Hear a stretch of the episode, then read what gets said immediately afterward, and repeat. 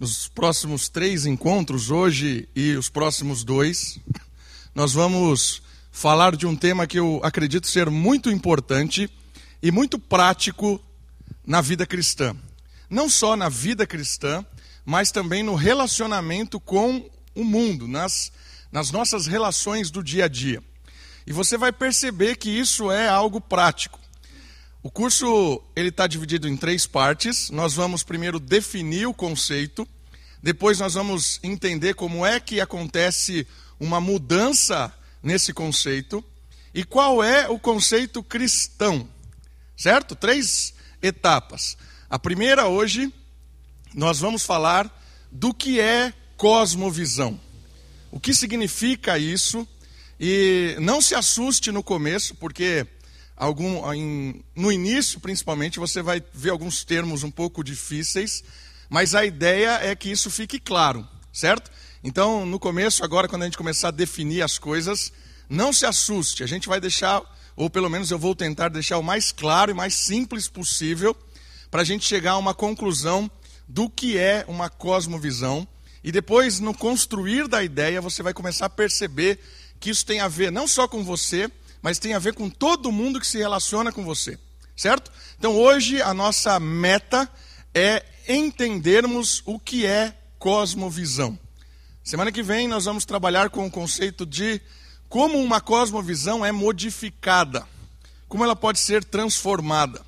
E no final, o último encontro, nós vamos falar o que é uma cosmovisão cristã, o que ela implica, certo? Então eu quero convidar vocês para a gente abrir o nosso curso com um texto bíblico que está lá em Pedro. 1 Pedro, capítulo 3, versículo 15.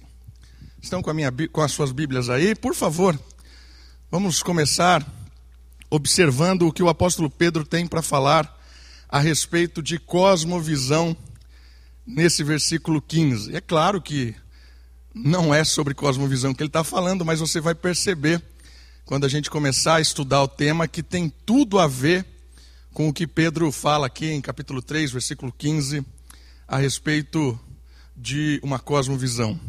Estão comigo?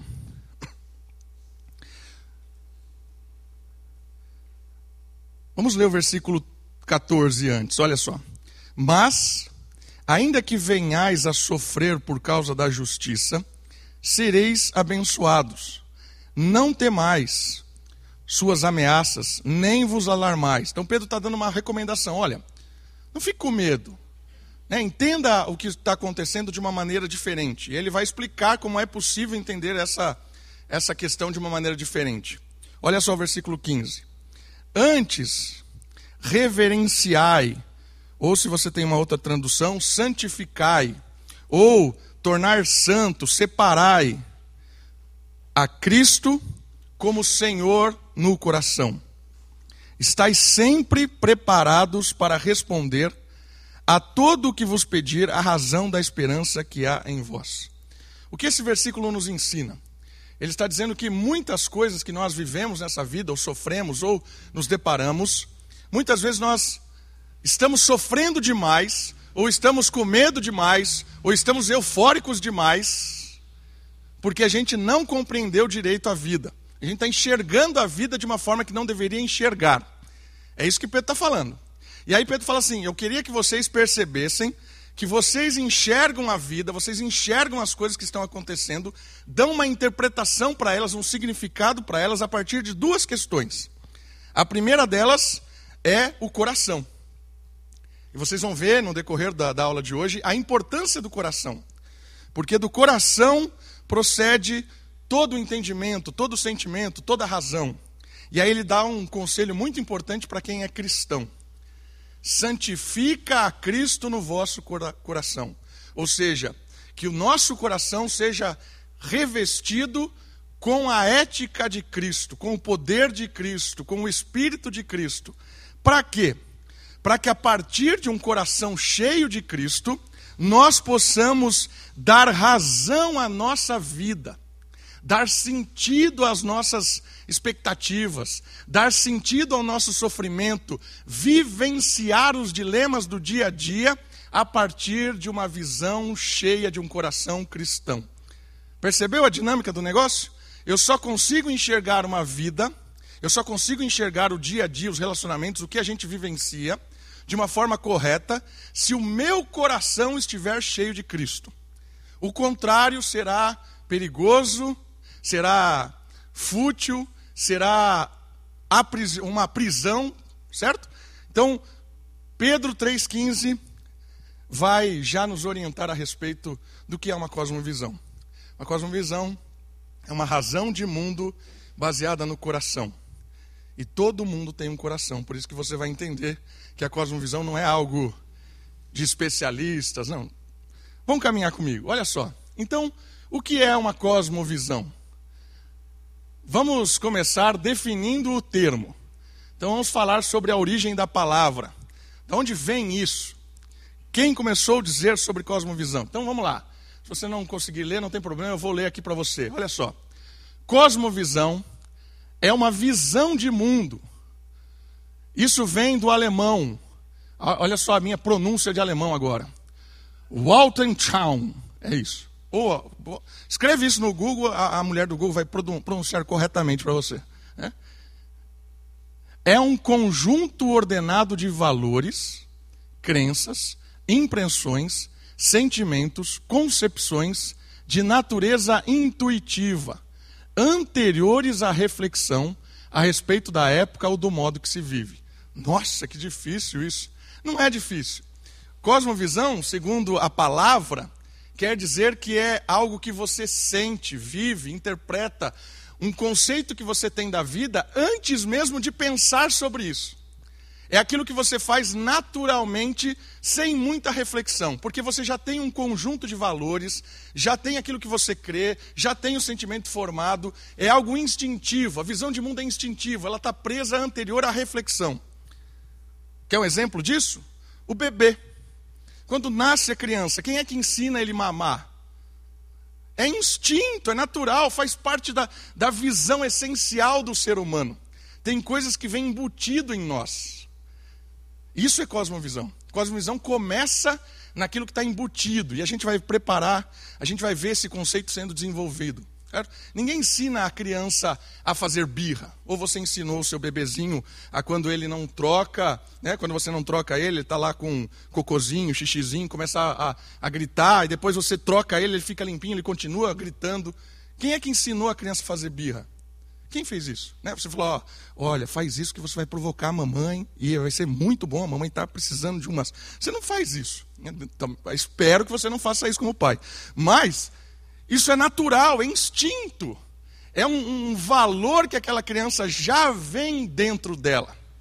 Percebe que cosmovisão não é só uma questão racional, não é só uma questão de, de você poder explicar. Não, cosmovisão é anterior até mesmo à explicação. Guarda isso, vamos guardando. Em outros termos, é a orientação cognitiva fundamental de uma pessoa. Ou seja, é aquele seu sentimento, aquele seu pensamento. É algo subjetivo inicialmente, algo que está aqui na mente, algo que está no coração, porque nós somos, além de seres racionais, nós somos seres que desejam, seres que amam, ok? Essa ideia de que a cosmovisão está presa a isso, ao sentimento, ao, ao, ao racional, ela é de uma forma pessoal e ela também é de uma forma coletiva. Ela se expressa do indivíduo e depois na sociedade. Ela começa na mente, ela começa no coração, ela trabalha no ser, mas ela começa a se expressar depois na família, ela começa a se expressar nos amigos, ela se expressa na cidade como um todo.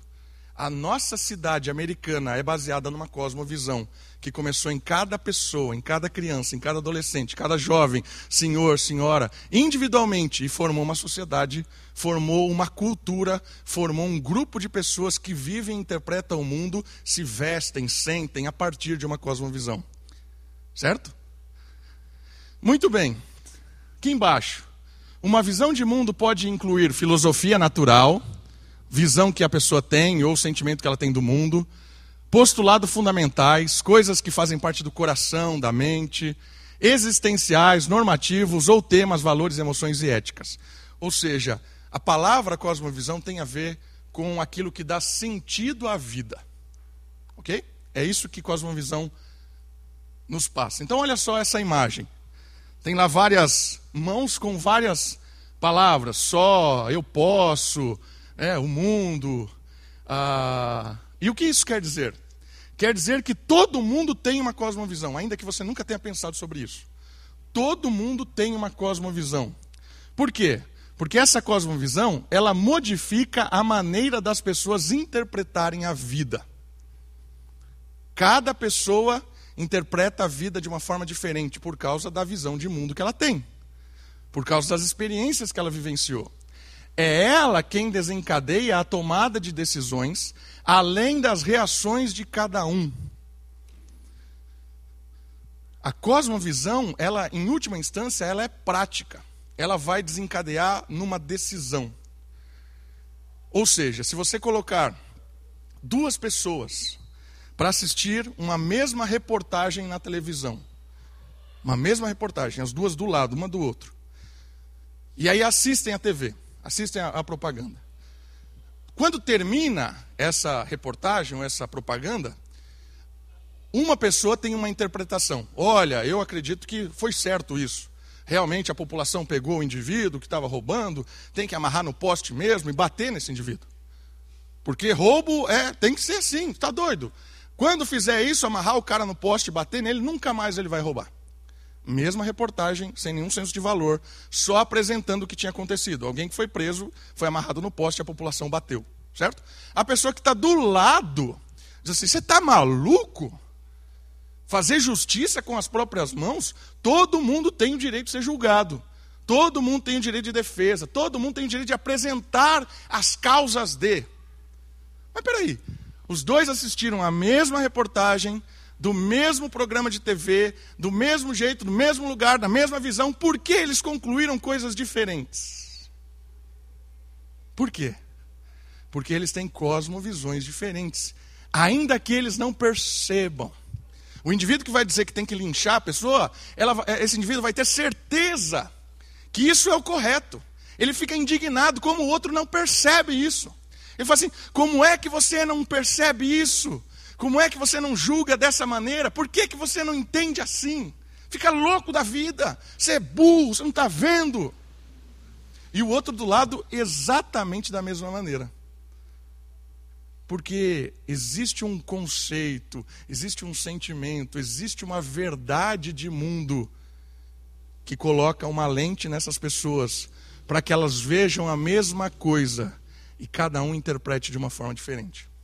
Isso é cosmovisão. Certo? Ela começa na interpretação, mas ela, ela, ela vai redundar numa, numa prática, num sentimento, numa ação. que mais?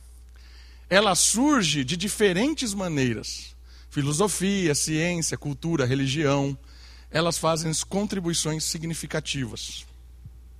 Então, como é que essas pessoas interpretam a mesma visão de uma forma diferente? Por causa da formação que ela teve. Dá um exemplo de igreja, por exemplo. Né? Se você nasce num determinado jeito de igreja, você nasceu ali, desde pequeno, e a cosmovisão ela é formada antes do entendimento.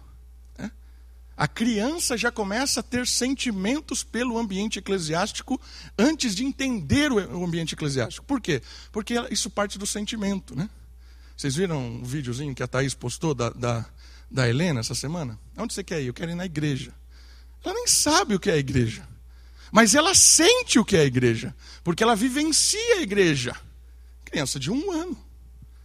Percebe? A cosmovisão ela é formada pelo sentimento, pelo ambiente, pela troca de experiência. Num determinado momento, ela vai começar a raciocinar. O que é a igreja? Por que, que a gente está aqui? O que nós estamos fazendo? Isso vai sendo construído.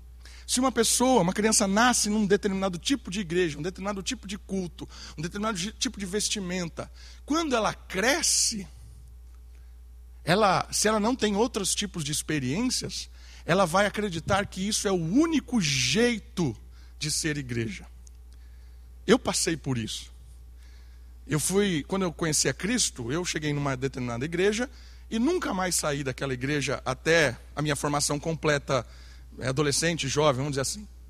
Eu tinha um conceito de igreja, eu tinha uma experiência de igreja, certo? E é uma igreja, hoje eu olho para trás e eu vejo como era uma igreja perigosa em termos de que O que era ensinado ali era que nós tínhamos a verdade certa, absoluta, e todas as demais igrejas estavam equivocadas em alguma coisa. Era assim que a gente pensava. E a gente era formado desde criança assim.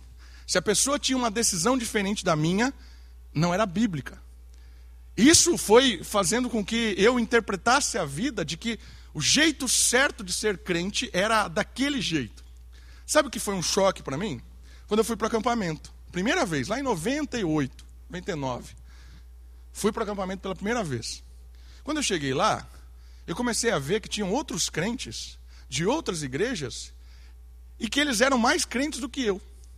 Aí eu comecei a falar assim para mim mesmo: como essas pessoas podem ser mais crentes do que eu, se elas não conviveram ou não aprenderam aonde eu aprendi, onde eu bebi?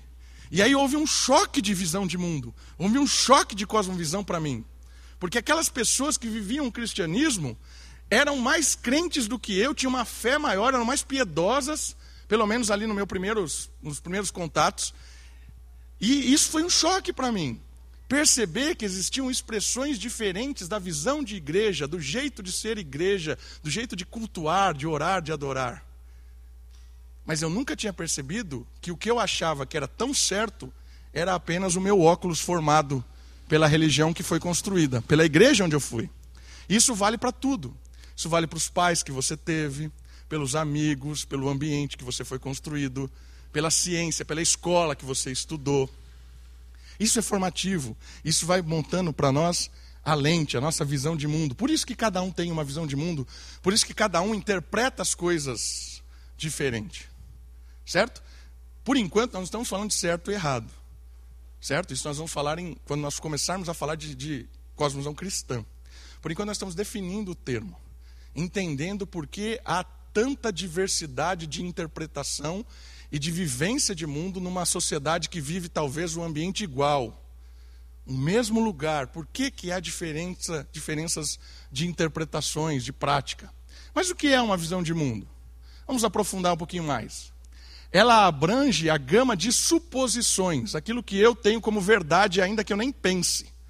Ela abrange uma gama de suposições, convicções e valores por intermédio dos quais alguém tenta entender e dar sentido ao mundo, à vida. São pressuposições, antes de supor alguma coisa. Eu já tenho aquilo como verdade. E a partir dessa verdade eu começo a vivenciar. Um outro exemplo disso. Uma vez eu estava lá no, em Recife e a gente foi assistir o jogo do Náutico contra o esporte. Maravilhoso, lá na, na não lembro se era a Ilha do Retiro. Ah, um dos dois estádios, ou a Ilha do Retiro ou do, do, do Náutico, que eu esqueci o nome. Nós fomos no estádio. E nós fomos no meio da torcida do esporte. Lotado de gente, lotado. E eu estava assistindo o jogo, eu não torço nem para o esporte, nem para o Náutico, eu estava querendo que o jogo pegasse fogo, né? 200 gols. E, e foi assim o jogo. Estava 2, 3 a 0 para o pro, pro Náutico, e de repente o, o, o esporte começou a, a, fazer gol. Tá, tá, tá. E eu no meio da torcida do esporte. E eu vendo o Náutico muito melhor que o esporte. Mesmo jogo, o idiota do lado aqui, né? Idiota no sentido de que eu só olho assim. É, né? Idiota não é uma ofensa, idiota é uma constatação. É, eu tenho que explicar, porque às vezes eu uso o termo idiota as pessoas se escandalizam. Mas idiota é uma pessoa que é, vem do grego idios, que significa eu olho só para mim mesmo. E ali é literalmente, porque o cara do meu lado estava com a camisa do esporte e ele só olhava a partir da camisa do esporte. O jogo era claro, o Náutico estava humilhando o esporte. E eu fiz esse comentário idiota também. Nossa, né? Como o, esporte, como que o Náutico está massacrando. Para que eu falei isso? O cara não vê o jogo do mesmo jeito que eu estou vendo o jogo. Ele falou para mim: você é burro, você é paulista, você não entende futebol. O esporte é muito melhor. O Náutico deu sorte, fez três gols na sorte. Percebe a interpretação? O cara entendeu o jogo, que o esporte estava sendo massacrado. Se você assistir o jogo, você vai ver. Mas a lente que ele enxergava, ele tinha um pressuposto anterior: esporte maior que náutico. Não tem razão para isso. Não tem análise matemática para isso. Vamos fazer uma análise matemática do jogo. Quantos passes tem? Ah, o Náutico deu 80 passes, 90% é, foram acertados. O Náutico chutou três vezes no gol, 100% de chute. O Náutico dominou 67% da posse de bola. Não tem análise matemática para você dizer quem está jogando melhor. É um pressuposto. Esporte maior que náutico. Não interessa o jogo que ele está vendo. Porque a paixão que ele tem e desenvolve ali, ele vai sempre interpretar esporte maior que náutico. Percebe que cosmovisão é uma gama de suposições, convicções e valores por intermédio dos quais alguém entende dá sentido à vida antes mesmo de raciocinar. Certo? Ali eu não tinha um envolvimento emocional. Mas vai falar para mim que o Bragantino está jogando pior que alguém no estádio. Em casa eu até admito, mas no estádio eu não admito. Eu estou gritando, eu estou reclamando, eu estou falando para o cara acordar. Eu estou ali num lugar que é emocional envolvido. Entende? É, Bragantino é maior do que qualquer coisa ali. Então, isso é legal de perceber. Porque a cosmovisão ela é anterior àquilo que a gente define como razão, como entendimento. Algumas convicções, alguns valores, algumas verdades que a gente tem, a gente nem pensa mais. A gente já vive, já experimenta, já desfruta dela. Que mais? Visão de mundo é um modelo conceitual por intermédio do qual consciente ou inconsciente, olha só, ou eu tenho consciência do que eu estou pensando e fazendo, muitas vezes eu tenho, ou é inconsciente, eu estou agindo assim sem, sem pensar muito, ou nem pensando nada. Firmamos ou adaptamos tudo o que cremos, e através do qual podemos interpretar e avaliar a realidade. Ou seja, a minha realidade, ela é consciente ou inconsciente. Eu dei exemplo de futebol, mas isso aqui vale para política, por exemplo, isso aqui vale para religião. Por que, que as pessoas falam assim? Política, religião e futebol não se discute. Sabe por quê? Porque não se avalia dados. Não se avalia dados. Avalia sentimento. Senta comigo e começa a provar para mim, cientificamente, evidencialmente, que o São Paulo é melhor que o Bragantino. Qualquer retardado consegue ver que é, né? tem três títulos mundiais, o Bragantino nem, nunca ganhou nada, né? tem tantos jogos, tanto número de vitórias, jogou a Série A. Quem é melhor? Mas você não vai me convencer que é melhor. Por quê? Porque os dados não me convencem. Porque existe um sentimento, existe um valor, existe uma crença. O meu pai não me levava no jogo do São Paulo quando eu tinha seis anos. Meu pai não chorava e comemorava comigo quando o Bragantino foi campeão em 90. Percebe? Existe um valor embutido no time de futebol. Isso vale para a religião também. O meu pai, minha mãe me levou numa igreja. Agora você vem me falar que essa igreja, esses valores estão equivocados? O meu pai e minha mãe, você está falando que meu pai e minha mãe me enganaram a vida inteira? Percebe por que a gente tem dificuldade de discutir racionalmente esses assuntos? Porque não é só uma questão de evidência, não é uma só questão matemática, não é uma só uma questão de lógica. Porque nós somos seres desejantes, como eu disse no começo. Você não precisa explicar para você agir, porque você deseja as coisas, você sente. E se esse sentimento foi formado num ambiente, é difícil você ter consciência disso. É, muitas vezes é inconsciente. É inconsciente. É como você faz tanto uma coisa que você não percebe. Sabe quando você dirige o mesmo caminho 200 mil vezes depois você nem percebe mais o caminho? Eu estudava em Campinas e eu ia de carro de Atibaia a Campinas. Todos os dias, ia e voltava. Num determinado momento, eu não via mais a viagem. Eu sentava no carro, a hora que eu acordava, eu estava na, na porta da faculdade. Eu não vi o que aconteceu. Por quê? Porque foi inconsciente, automático. Fiquei hipnotizado toda a viagem. De tanto eu fazer aquilo, tornou-se natural. A pessoa pergunta para mim assim: por que você não pega outro caminho? Eu falo assim: que caminho? Eu nem vi caminho. Eu cheguei aqui, missão cumprida. Né? Mas o caminho que você está fazendo é muito idiota. Não, não é, não é. É o melhor caminho, porque eu nem vejo. Certo? Isso é cosmovisão. A, a, a, talvez você propõe alguma coisa, a pessoa fala assim: por que mudar? Eu nem vejo mais, eu faço assim. Né? É isso. Inconsciente e consciente. O que mais?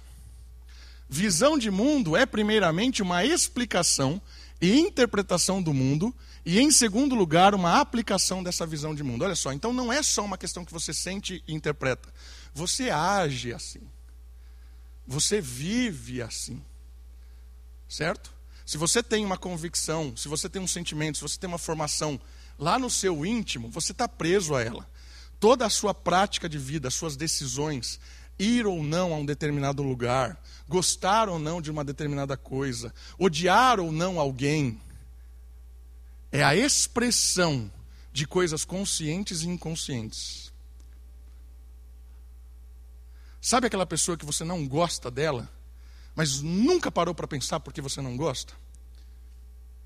Talvez essa, esse não gostar seja uma expressão de algo inconsciente formado no seu coração, no seu sentimento, faz parte da sua cosmovisão. Ou por algum determinado momento a sua mãe ou seu pai comentou alguma coisa, ou sua avó, ou alguém na igreja comentou a história do indivíduo, olha, aquele fulano não é boa pessoa. Você nunca relacionou com ele, mas já ganhou uma interpretação que na prática você evita, você não considera, você fala, quando tem a oportunidade de falar mal. Mas você nunca conviveu com essa pessoa. Você nunca deu a oportunidade de experimentar, vivenciar se essa pessoa realmente é isso ou não. Mas inconscientemente alguém já formou um valor. E esse valor é expresso nas suas decisões de destratá-lo, de fugir dele, de considerá-lo mala. Certo? Sempre é prático. Cosmovisão sempre será uma expressão no mundo prática, uma decisão, uma tomada de, de decisão, certo? Por que, que você foi para o caminho A e não o caminho B? cosmovisão. Às vezes é raciocinado, às vezes não. Um outro exemplo disso, na prática, uma, uma coisa que foi formado no meu coração, eu vi, vivenciei isso e não me liberto disso. Né? Às vezes eu penso e falo, o que, que eu estou fazendo? Né? Eu sempre pago as coisas parceladas. Sempre. Eu vou lá conversar com a pessoa, quanto é isso aqui? É, 10 reais. À vista. 10 reais. Em 10 vezes no cartão, 10 reais. Eu tenho 10 reais, mas eu parcelo 10 vezes no cartão. 10 vezes no cartão. Por que eu faço isso? Porque minha mãe fazia isso. E a minha mãe me ensinava isso. Percebe uma convicção que ganhou meu coração? Eu pratico ela hoje, às vezes inconsciente. Eu estou negociando com o cara, não estou pensando.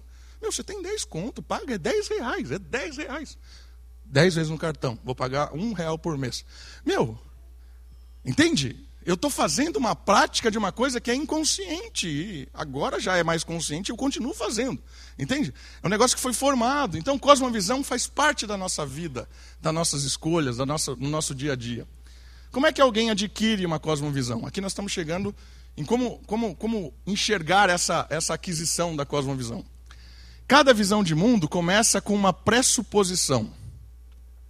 Ou seja, opiniões que alguém crê serem verdadeiras. Então, cosmovisão é o óculos que você usa para enxergar.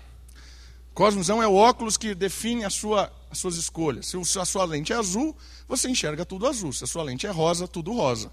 A sua lente é quem faz com que você enxergue as coisas.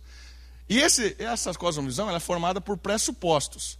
E o que é esses pressupostos? São opiniões que você tem que são verdades. Você tem como verdade isso que você assume.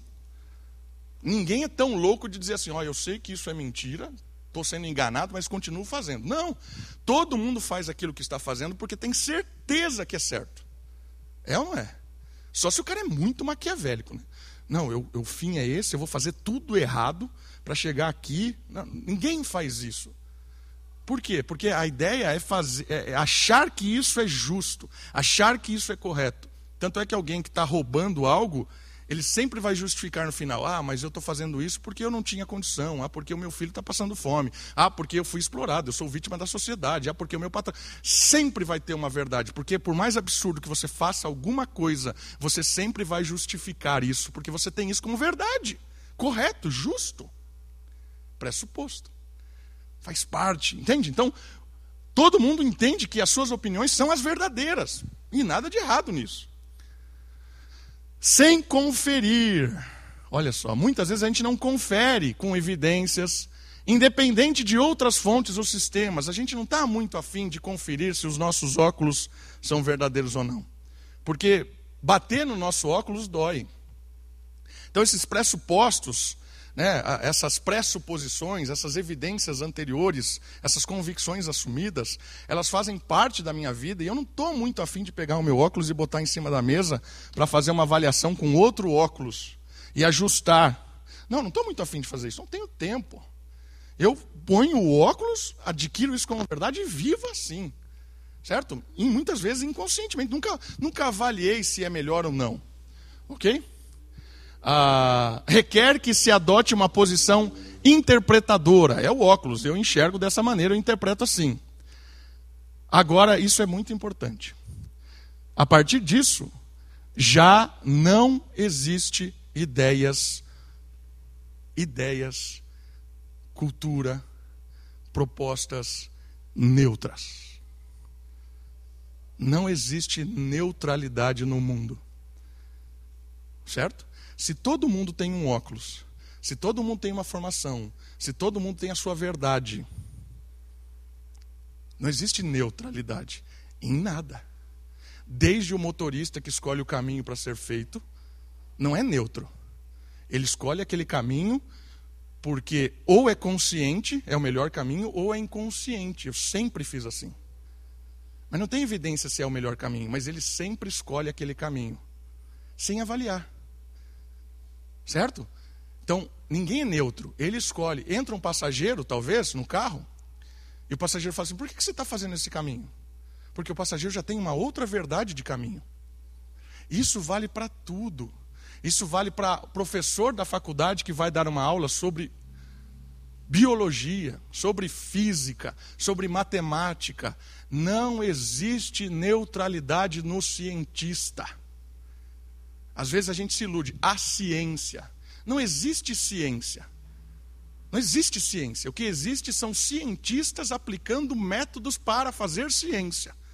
Por isso, todo cientista tem um óculos. E a ciência que ele faz, baseado nas metodologias, nas evidências, nas contas, na razão, ela é com óculos. Seja professor universitário, seja o pastor, seja o seminarista, seja o patrão, seja o funcionário, tudo o que ele faz, que ele produz, é baseado no seu óculos. Caia, por favor, o mito da neutralidade. Não existe pessoas neutras no mundo. O meu ensino hoje para vocês não é neutro. É a partir do meu óculos. É a partir dos meus estudos, da minha interpretação. Você está enxergando a partir da sua visão de mundo, da sua compreensão, da sua interpretação. Porque você também tem um óculos. E aí o desafio e o salto da maturidade na fé, maturidade na vida, é perceber que você está de óculos.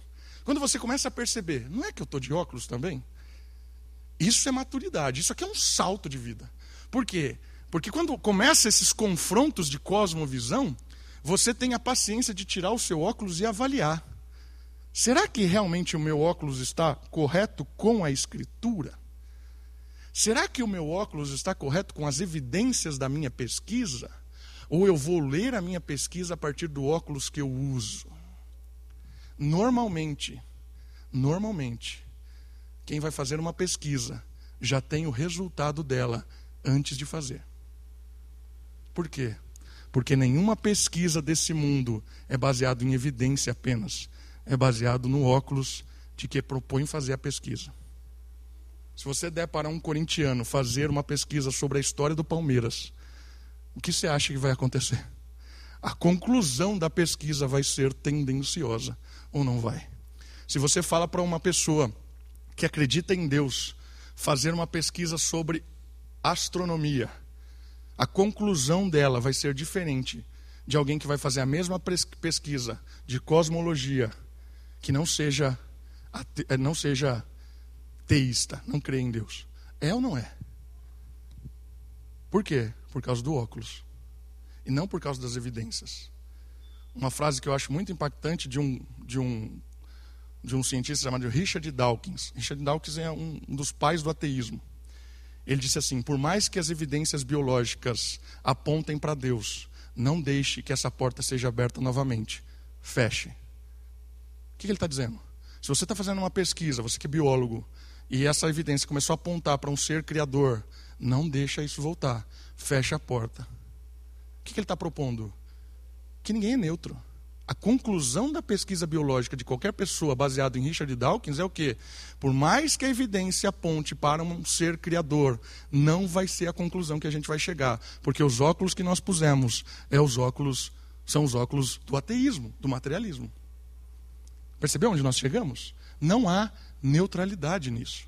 Não há neutralidade em ninguém. Ok? que mais? A partir dessa definição de cosmovisão, eu quero considerar alguns pontos. Você vai se assustar um pouquinho porque tem alguns termos difíceis aqui. Mas depois, quando nós separarmos, pontuarmos cada um deles, você vai começar a entender o que é que esse cara quer dizer com isso. É James Sire, que é de um, de um, de um livro clássico de cosmovisão chamado Universo ao Lado. Está disponível em qualquer livraria, é um livro excelente sobre cosmovisão. Chama-se O Universo ao Lado e o filósofo chama-se James Sire. Olha o que ele diz que é uma cosmovisão. Não se assuste, tá bom? Nós vamos parar e analisar cada um desses pontos. Uma cosmovisão é, uma, é um comprometimento. Olha só, antes de qualquer coisa, cosmovisão é um comprometimento. Uma orientação fundamental do coração. Olha o coração aparecendo aqui. É um comprometimento, uma orientação fundamental do coração que pode ser expressa como uma história ou um conjunto de pressuposições hipotéticas que podem ser totalmente ou parcialmente verdadeira ou pode ser totalmente falsa.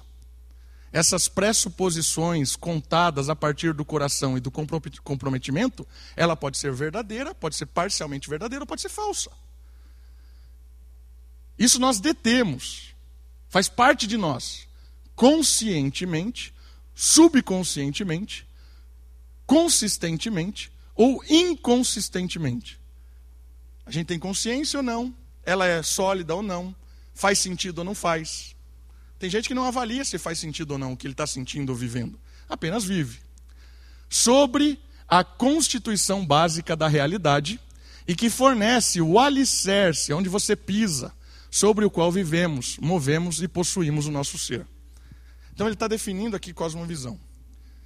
Começa no íntimo, no compromisso, no coração, parte para a compreensão, parte para a consciência dessa, da, desse, disso que nós estamos fazendo e termina na forma com que a gente vive. Percebeu que cosmovisão não é só um tema é, subjetivo, um tema só teórico? Não, cosmovisão vai render na prática. Vai mostrar para mim o que você faz, Certo? Por isso que muitas vezes a ideia do conceito bíblico lá, né? É, você está é, louvando com os seus lábios, mas as suas decisões no dia a dia não revelam aquilo que você está falando. Ah, eu creio em Deus. Mas se você crê em Deus, no Deus das Escrituras, por que você está tomando essas decisões? Ah, porque sobre isso. Opa, peraí. Você crê ou não crê? Por mais que o nosso discurso seja um, a nossa prática evidencia realmente qual é o compromisso último. Percebeu? É isso que é cosmovisão. Então vamos falar. O que é esse comprometimento que ele fala? Essa imagem revela o que é o comprometimento. Comprometimento é isso aqui. O cara está totalmente amarrado àquilo. Então a cosmovisão ela, ela é baseada num comprometimento. Está amarrado nisso. O que isso quer dizer? Algo que o ser está completamente arraigado. É muito mais profundo que simples opiniões é uma questão de estar amarrado. Não é só uma questão de opinião, o que você acha ou não, o que você acredita ou não. É um comprometimento, você está preso àquilo. É o torcedor do esporte, é qualquer torcedor. Eu estou preso àquilo. Faz parte do meu ser. E você vai ver que é muito mais sério do que futebol. Porque o comprometimento tem a ver com a orientação fundamental do coração. E aqui é muito legal que nós vamos ver alguns textos bíblicos que vão deixar claro isso para nós. O coração nas Escrituras está ligado com o ser último do homem. Ele carrega vários conceitos. O que é o coração? O coração é uma das coisas mais difíceis de definir nas Escrituras. Porque o coração não é o órgão, não é aqui o que está pulsando. Coração é. Vou tentar definir com uma ilustração. O coração é quando você joga uma pedra na água. Sabe quando você joga uma pedra na água, que faz aquela, aqueles círculos? Aqueles círculos, imagine, é você. A pedra que fez existir o círculo na água é o coração. Por quê? Porque a pedra está em contato com a água e criou tudo aquilo, e a pedra também foi lançada por alguém. Então, o coração é a pedra de toque entre a água e a realidade fora da água. O coração é a pedra de toque em definir quem eu sou, como ser humano e como ser criado. Certo? O coração é a pedra que se joga na água e cria aquele círculo. É o cerne, é o centro, é dali que provém todos os outros círculos. Mas esse coração, essa pedra, não faz parte da água só. Ela também foi lançada na água. Isso é o coração. O coração é quem define quem eu sou. O coração é quem faz com que eu interprete as coisas. O coração faz com que eu sinta, com que eu viva. Mas o coração também me liga com o transcendente. O coração me liga ou não com o ser divino. Vamos ver o que a Bíblia fala sobre o coração. Agora eu peço a ajuda de vocês. São vários textos e eu queria que cada pessoa lesse um. Então me ajudem aí, queridos. Alguém abra, por, por favor, em Provérbios 2,10. Alguém abra em João 14,1. Alguém abra em 1 Crônicas 29, 18. Alguém abra em Atos 8, 21. E alguém abra em Romanos 1, 21. E o último texto, Provérbios 27, 19. Por favor, cada um em um texto. Nós vamos ler aqui os textos. Preste atenção nos textos para entender mais claramente o que é o coração, que tem a ver com o compromisso que nós estamos baseados na nossa visão de mundo. Então vamos lá. A Bíblia diz que o coração é a fonte da sabedoria. Quem lê para nós Provérbios 2:10?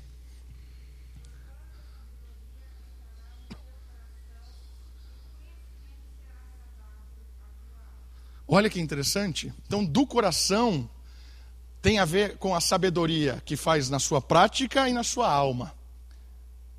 Certo? Interno e externo. O coração é aquilo que nos dá sabedoria, compreensão de mundo. É do coração que procede uma sabedoria que realmente é sabedoria. O coração tem a ver com emoção. João 14, 1. Por favor, alguém leia.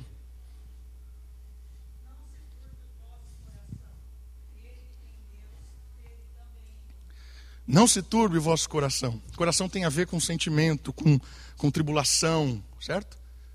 Percebeu? Coração redunda em emoções. É do coração que parte a sabedoria, o conhecimento, a razão.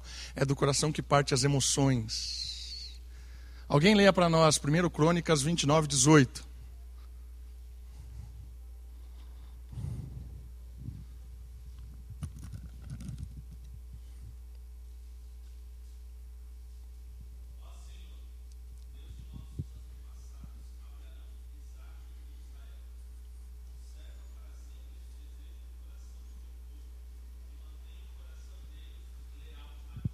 Olha só, coração que deseja, o coração que tem vontade, coração que tem lealdade.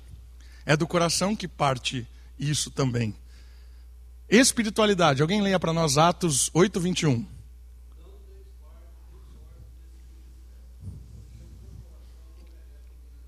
Olha que interessante. O seu coração não é reto diante de Deus. Coração é a pedra de toque com o transcendente. É a vontade, é o sentimento, é a razão, mas é também quem nos liga ao Criador. O seu coração não está ligado ao Criador, por isso não tem parte conosco. Isso é o que Atos está dizendo. Romanos 1, 21.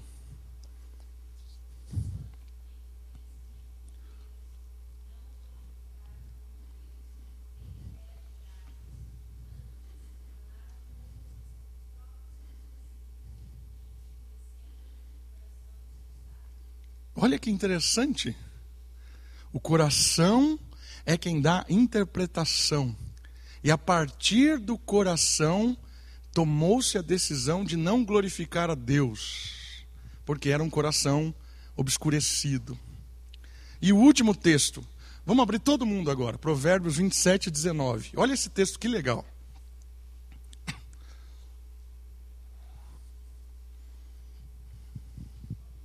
Uhum.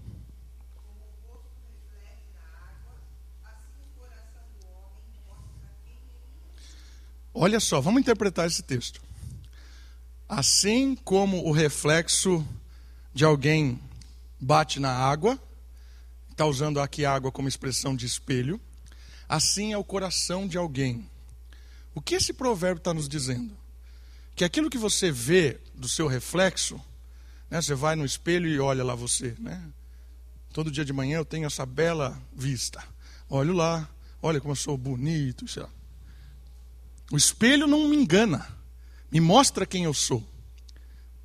É isso que o texto está dizendo. O coração, o compromisso do coração, é quem você é. Quem vê você, quem me vê, vê o coração. Certo? Por que, que esse texto é interessante? A gente percebeu que do coração tem sabedoria, emoção, vontade, desejo, espiritualidade, intelecto. O coração é a pedra de toque para que eu viva e para que eu me relacione com o Criador. O coração define quem eu sou.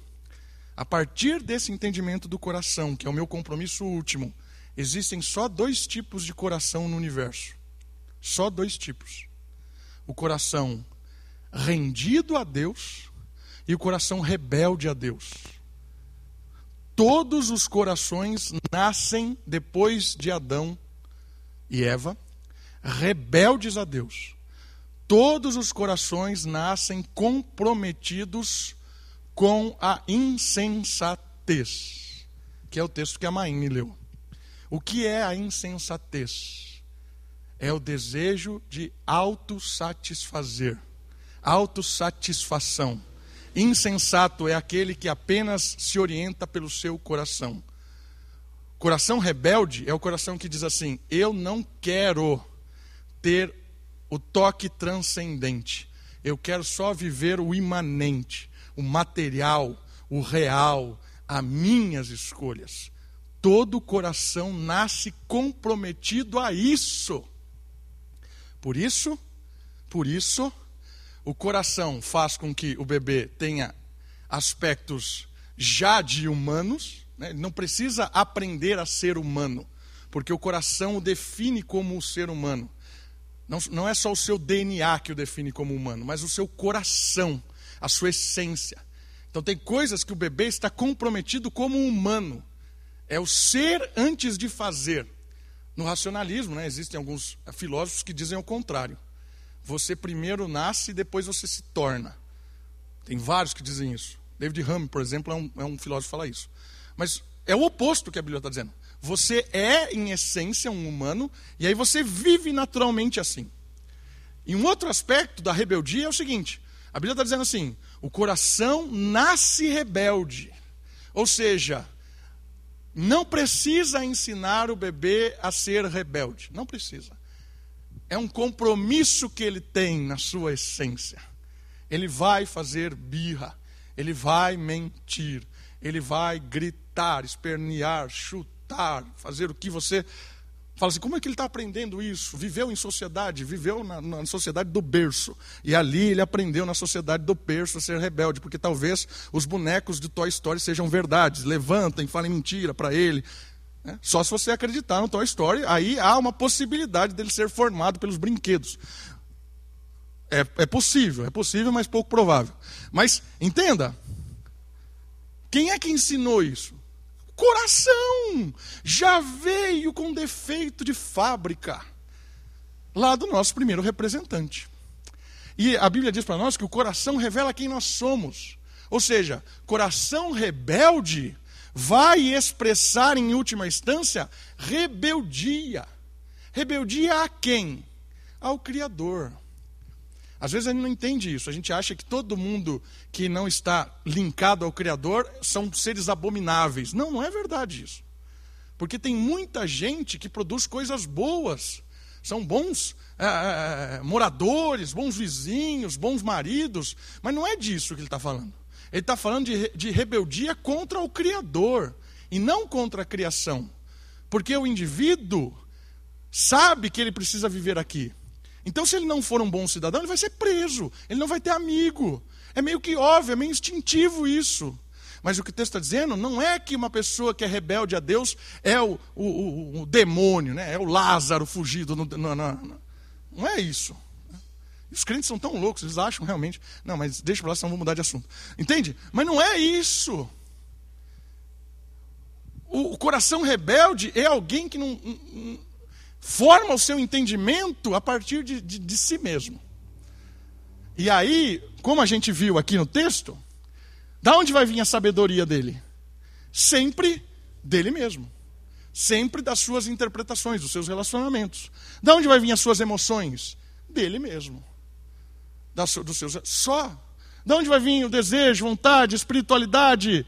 E hoje está na moda espiritualidade sem Deus. Faça yoga, 5 horas da manhã, acorde e siga o livro, né? o milagre da manhã. É espiritualidade por espiritualidade. Faça lá meditação, encontre o seu eu interior, e daí você vai viver para a vida.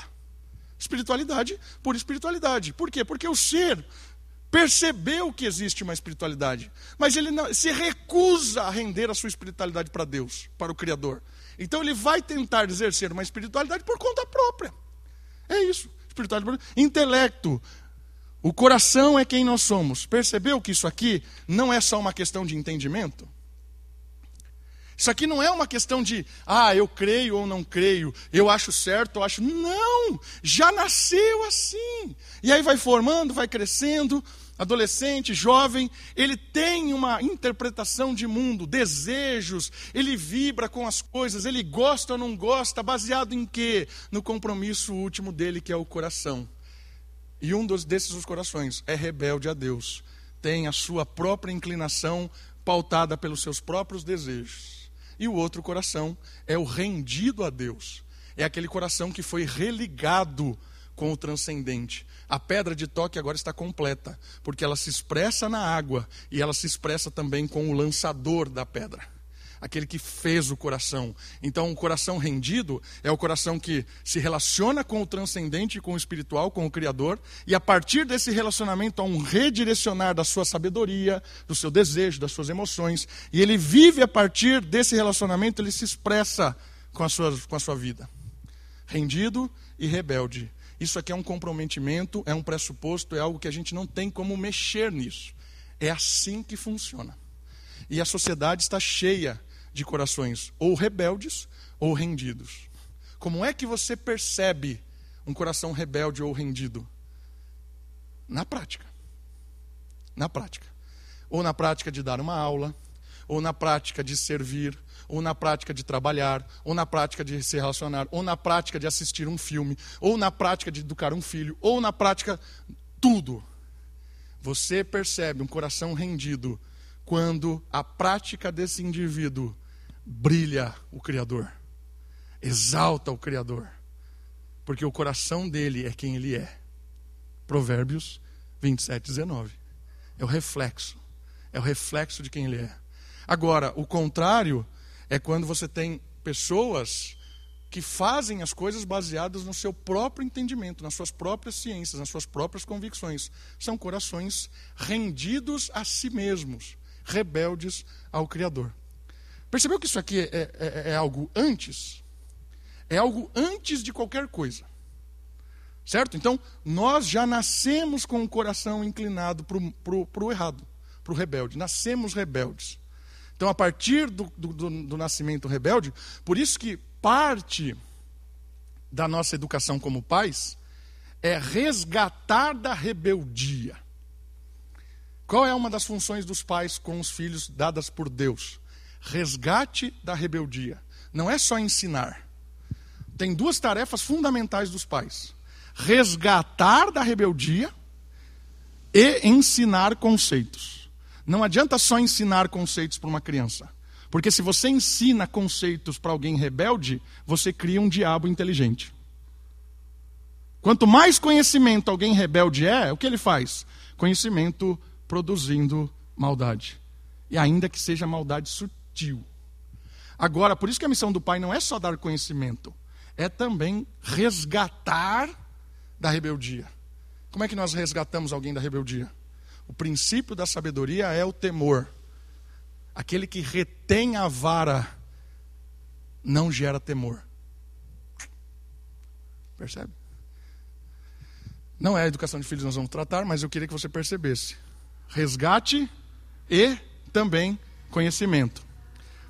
Por isso que conhecimento, né, a ideia, muitas vezes a, a, a gente vai falar mais de cosmovisão relacionadas, tem uma proposta de mundo que é o seguinte: dê educação para as pessoas que ela, o mundo será melhor.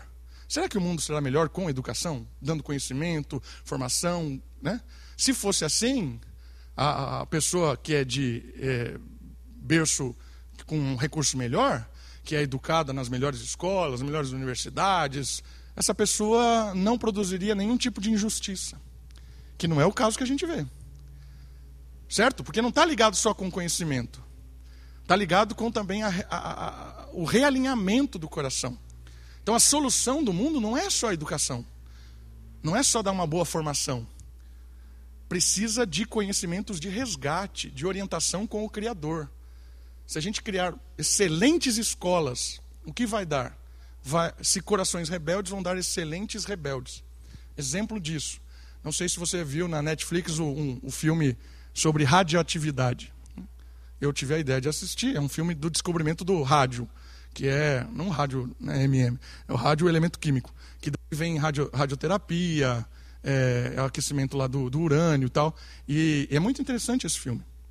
Por que, que é interessante? É tão interessante que dois minutos a Kate e a Sofia estavam dormindo e eu assistindo. Mas é interessante. Porque em determinado momento ela descobre esse elemento químico que é o rádio, e do rádio você tem algumas coisas. Conhecimento traz. Nossa, olha só, abriu o conhecimento, abriu o leque de possibilidades. Você descobriu elementos químicos novos que você pode explorar nesse mundo. E a, esse elemento, né, eu não entendo muito de química, mas esse elemento ali produzia algumas coisas muito boas. Por exemplo, o tratamento do câncer vem sendo a partir desses elementos. Mas o que esse elemento também gerou? Bomba nuclear. E o filme mostra isso claramente. Num determinado momento em que está mostrando a descoberta, uma das coisas que gerou a descoberta desse elemento, né, o aquecimento do urânio, é a explosão de duas cidades lá no Japão que destruiu. Então, conhecimento rebelde gera morte do mesmo jeito. Percebe que não é só o conhecimento? Então, o coração aqui nos revela algo muito importante. Um coração é a orientação fundamental do compromisso que nós temos. A outra palavra que aparece na definição é pressuposição. E o que é essa pressuposição? Ela é depois do coração e do comprometimento. Elas expressam o comprometimento da pessoa. Então aqui já começa a tornar visível. Podem ser plena ou parcialmente verdadeira ou totalmente falsa. A verdade é absoluta, mas ela nem sempre é conhecida das pessoas. Conscientes ou não, se Deus não é o Criador, somos máquinas orgânicas e nenhum valor diferencial há na humanidade. Então, essas aqui são pressuposições que vêm do coração. Então, o que, que eu estou dizendo com essas, com essas palavras aqui? Existe sempre verdades em torno de, algo que está acontecendo. Existe uma verdade. Quem é que vai definir essa verdade? A partir do conceito bíblico, é o Criador. O Criador é o norteador verdadeiro de todas as coisas. Mas, se você não tem um coração vinculado ao Criador, você vai definir verdades a partir de outras questões. Certo? Sempre vai haver uma verdade. Sempre. Mas essa verdade, muitas vezes, ela não é bem quista, não é bem, bem aceita. Por quê? Porque muitas vezes eu quero a minha própria verdade, dependendo do meu coração. E essas pressuposições são expressas das minhas ações, as convicções que eu vou gerando na minha mente, no meu coração, e agora eu vou fazendo elas. As pressuposições vão, vão acontecendo. E essa aqui é interessante, ó, consciente ou não. Se Deus não é o Criador, consciente ou não em qualquer pessoa, se Deus não é o Criador, se não tem um Criador, o que, que nós somos? Nós somos máquinas orgânicas. E aí, não existe nenhum valor diferencial na humanidade para a criação inconscientemente você chega numa conclusão dessa. O que isso quer dizer? Quer dizer que se você tem um coração rebelde, coração rebelde baseado lá no comprometimento, o pressuposto que você vai ter é que você não tem que dar razão a Deus. Se você não dá razão a Deus, você tem definições a partir dessa razão, e aí você vai viver a partir disso. Então, alguém que desconsidera o Criador, não tem Criador. Se não tem Criador, nós, nós somos o quê? Ah, nós somos máquinas orgânicas, fomos evoluindo bilhões e bilhões de anos. Beleza. Se isso é verdade, levemos isso à verdade. Se isso é verdade, não existe nenhum valor em si em nós. O ser humano não é melhor do que um cachorro. O ser humano não é melhor do que uma vaca. Certo? É tudo uma questão de poder e de contrato. Você aceita um contrato ou não. Certo? Não tem dignidade em si eliminou o Criador, ficou apenas seres viventes e é vivência pelo poder. Né? Aquele, que se melhor, aquele que melhor se adapta no universo é aquele que sobrevive. Por isso que, a partir de um entendimento desse, se você está se adaptando melhor que o outro, show de bola, segue a vida. Você está melhor que o outro, se adaptou melhor, não tem valor em si em nada. Por isso que não tem problema em abortar, matar. Então, se tiver que escolher entre a vida e a morte, sempre é a minha vida. Se tiver que roubar ou não, é sempre a minha família. Porque não tem valor em si. Percebe que isso aqui é tão sério que às vezes a gente, como cristão, a gente tem alguns valores embutidos. A gente vai chegar nessa cosmovisão cristã. Mas a gente fica incomodado quando a gente olha um político e fala assim: como é que esse cara desvia a verba da merenda e dorme tranquilamente? Você e eu deveríamos ficar incomodados. Por quê? Porque ele está afetando milhares e milhares de pessoas. Mas você para e pensa assim: ele, ele não deve dormir tranquilamente. Dorme, irmãos. Dorme. Por quê? Porque o compromisso último do coração dele, porque os pressupostos dele, o entendimento dele do que é verdadeiro, está acima a família, o seu bem-estar. Então, se outro tem que morrer por ele, que morra. Missão cumprida. Dorme feliz da vida. É, morreu 200 pessoas, no outro dia ele está no parque, sorrindo, tirando foto com a criança. E todo o dinheiro usado, percebe isso aqui? A gente fica incomodado. Nossa, como esse cara? Não, não está nem aí. Não tem aí, não está nem aí. Comprometimento, pressuposto. Tudo isso baseado, consciente ou não, de quem ele é. Certo? E aí, o último start aqui é o alicerce sobre o qual nós pisamos. As nossas cosmovisões são demonstradas pelas nossas palavras e ações. Não adianta dizer uma coisa e depois fazer outra. Nossa própria ação pode desmentir o nosso autoentendimento. Então, aquilo que eu creio, aquilo que eu sou convicto, é o que vai expressar na onde eu piso, como eu ajo. Certo? Então, se eu digo uma coisa, tenho um discurso bonito, mas na hora do vamos ver é que vai demonstrar quem eu sou. É, é no momento em que eu estou saindo da, da, da, da, cama e chuto meu dedinho lá na, na, na quina da cama, a palavra que sai é quem você é. Não pensou, não teve raciocínio, não teve filtro. Ah, não estão os irmãos da igreja que eu tenho que maquiar, né? Gritar, oh, abençoado Senhor. Não. Ali você grita quem você é. Certo? A expressão de quem nós somos, ela acontece quando nós nos desmascaramos dos nossos filtros. Aí nós vemos quem nós somos. Então aqui é interessante perceber que a cosmovisão vai redundar em quem você é. Uma coisa muito legal da pandemia é que ela não só botou máscara nas pessoas, mas ela tirou as máscaras. A pandemia tirou máscara de muita gente, com tantos discursos bonitos, mas na hora do vamos ver, nós vimos quem elas são. Essa é uma das grandes lições da pandemia. Cosmovisão. A cosmovisão, ela se expressa no momento de tensão, no momento em que você tem que mostrar quem você é, porque aí você não tem filtro. É a hora do desespero, é a hora da decisão, é a hora da atitude. É aí que chega a cosmovisão. Quando nossa cosmovisão é posta em xeque, o nosso alicerce pode balançar, pois existem muitas que são apenas ilusórias. Quando a gente está disposto a entender que estamos de óculos e a gente coloca os nossos óculos aqui, dá um medo tremendo. Por quê? Porque tem muita coisa que a gente sempre acreditou, a gente sempre viveu dessa forma, mas eu ponho o óculos aqui por um minuto, sabe o que acontece? Muito daquilo que eu estava seguro começa a balançar. Será que isso aqui é realmente tão estável? Será que é tão estável? E aí eu começo a colocar em diálogo com outras pessoas, com outras realidades de vida, com a Escritura, principalmente fundamentalmente. Quando eu coloco o meu óculos com a Escritura e eu quero realmente que a Escritura molde, balança muita coisa, irmãos. E é natural isso. O Davi de um ano atrás não é o Davi de hoje. Muitas coisas que eu tive coragem e ousadia de colocar o meu óculos em xeque, eu tive que ajustar. Mas você já ensinou isso, já ensinei. Mas estava estava errado. Isso é nobre. Isso aconteceu em grandes homens da igreja, como Lutero, por exemplo. Lutero, no início do seu ministério, ele olhava para a carta de Tiago e dizia que era carta de palha, porque ele não entendia a justificação que Tiago ensina a justificação que estava na cabeça de, de Lutero era a justificação paulina. Mas a justificação de Tiago não é a justificação paulina. São duas palavras usadas com conceitos diferentes. Lutero não entendeu isso quando era jovem. Mas a sua loucura disse: vamos queimar, carta de palha. Mas com o amadurecimento, lidando com outros homens e mulheres de Deus, ele começou a ver: poxa, o meu óculos está equivocado. No final da vida de Lutero, você percebe ele pedindo desculpas por isso.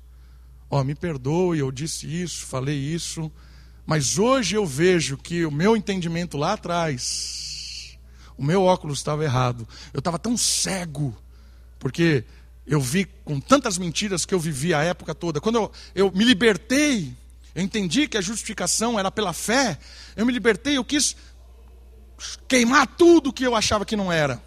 E aí Tiago foi um empecilho, porque ali Tiago diz assim, é, que a fé né, sem obras é morta. Mostra-me as suas obras que eu mostrarei, mostra-me a sua justiça que eu mostrarei as minhas obras. Ali é um, um, um texto muito louco assim, né? Então, é, Lutero, no final da sua vida, ele reconhece muita coisa. Então ele teve a coragem, a ousadia de pegar e ajustar os seus óculos. Certo? Muito bem. Reta final aqui, irmãos. Para terminar, tudo isso que a gente observou sobre cosmovisão. Então, o que é uma cosmovisão na prática? Essa imagem vai nos mostrar o que é uma cosmovisão na prática. Olha só. A cosmovisão, ela começa pela orientação fundamental do coração. São as raízes aqui, ó. Não dá para ver. Não é perceptível. É aqui é o toque do transcendente com o imanente. Orientação fundamental do coração. O caule é o campo hermenêutico de significado. É o óculos, é aquilo que nos dá entendimento. Se a sua lente é azul ou rosa, é quem formou o óculos, todo a sua, o seu conhecimento. E lá em cima, o fruto são as manifestações culturais. Coração, lente, produção. Raiz, tronco, fruto. Na prática disso, para a gente encerrar. Todo fruto que você come é processado num coração, num caule, numa manifestação. Certo? Tudo. Tudo. Vai assistir um filme? Aquele filme foi feito a partir do coração, do óculos, da manifestação cultural. O jeito que a gente senta aqui na igreja para assistir essa aula é resultado de coração, interpretação, manifestação cultural. Tudo. A sociedade americana é fruto disso. A gente vê essas manifestações culturais, tudo que existe, a manifestação que passou aí na frente, tudo, o seu trabalho, o jeito de se vestir, o que é gostoso, o que você gosta, o que você não gosta. Perceba, a gente gosta de coisas parecidas, ainda que tenha alguma diferença. O que a gente gosta é parecido. Vê se alguém está vestido muito diferente aqui. Não tem, não tem ninguém com uma saia né, é, escocesa, com uma boina, não tem ninguém assim. Venha domingo à noite, venha à noite com essa saia escocesa. Você vai ver o que vai acontecer. Né? O diácono lá na porta vai falar: tira isso aí, você é tonto. O diácono já vai falar isso para você. Por quê? Porque existem regras sociais que não admitem isso. Da onde veio essas regras sociais que não admitem você usar uma saia escocesa na igreja à noite? Você pode ter muita coragem. Venha, você vai ver, a experiência vai ser muito boa. Trago você aqui na frente para uh, as pessoas verem. É daqui, ó. Entende o que eu estou dizendo? Então não se iluda. Ah, aqui a nossa americana é assim por quê? Por causa disso aqui. Então tem muita coisa produzida na cidade que é fruto do quê? Coração rebelde, interpretação insensata, manifestação cultural a partir de coração rebelde. Por isso eu gostaria de fechar essa aula desafiando você a perceber que você está de óculos e que todo mundo está de óculos. E uma outra coisa, a perceber que o seu dia a dia, as pessoas que você se relaciona todos os dias, elas também estão de óculos. E elas também produzem coisas baseadas no seu coração, na sua interpretação, e aí vem a manifestação cultural. Aí vem o que ela produziu. Desde ir ao mercado, comer uma fruta, tomar um suco, conversar com o vizinho, assistir uma novela, tudo são manifestações culturais que vêm do coração, passa pelo óculos e aí chega. Por isso, pessoal, irmãos, queridos, não se iluda. A manifestação cultural, ou ela é rebelde, ou ela é rendida. O convite que nós vamos emendar na próxima aula é que nós entendamos como é que um coração deixa de ser rebelde e passa a ser rendido. E a partir de um coração rendido, como é que um coração rendido produz manifestações alinhadas com o Criador e também filtra criações, manifestações sociais que não são alinhadas com o Criador? A gente precisa filtrar isso. E tudo está alinhado. Tudo. Para terminar, quando eu assisti Toy Story com a Sofia pela primeira vez.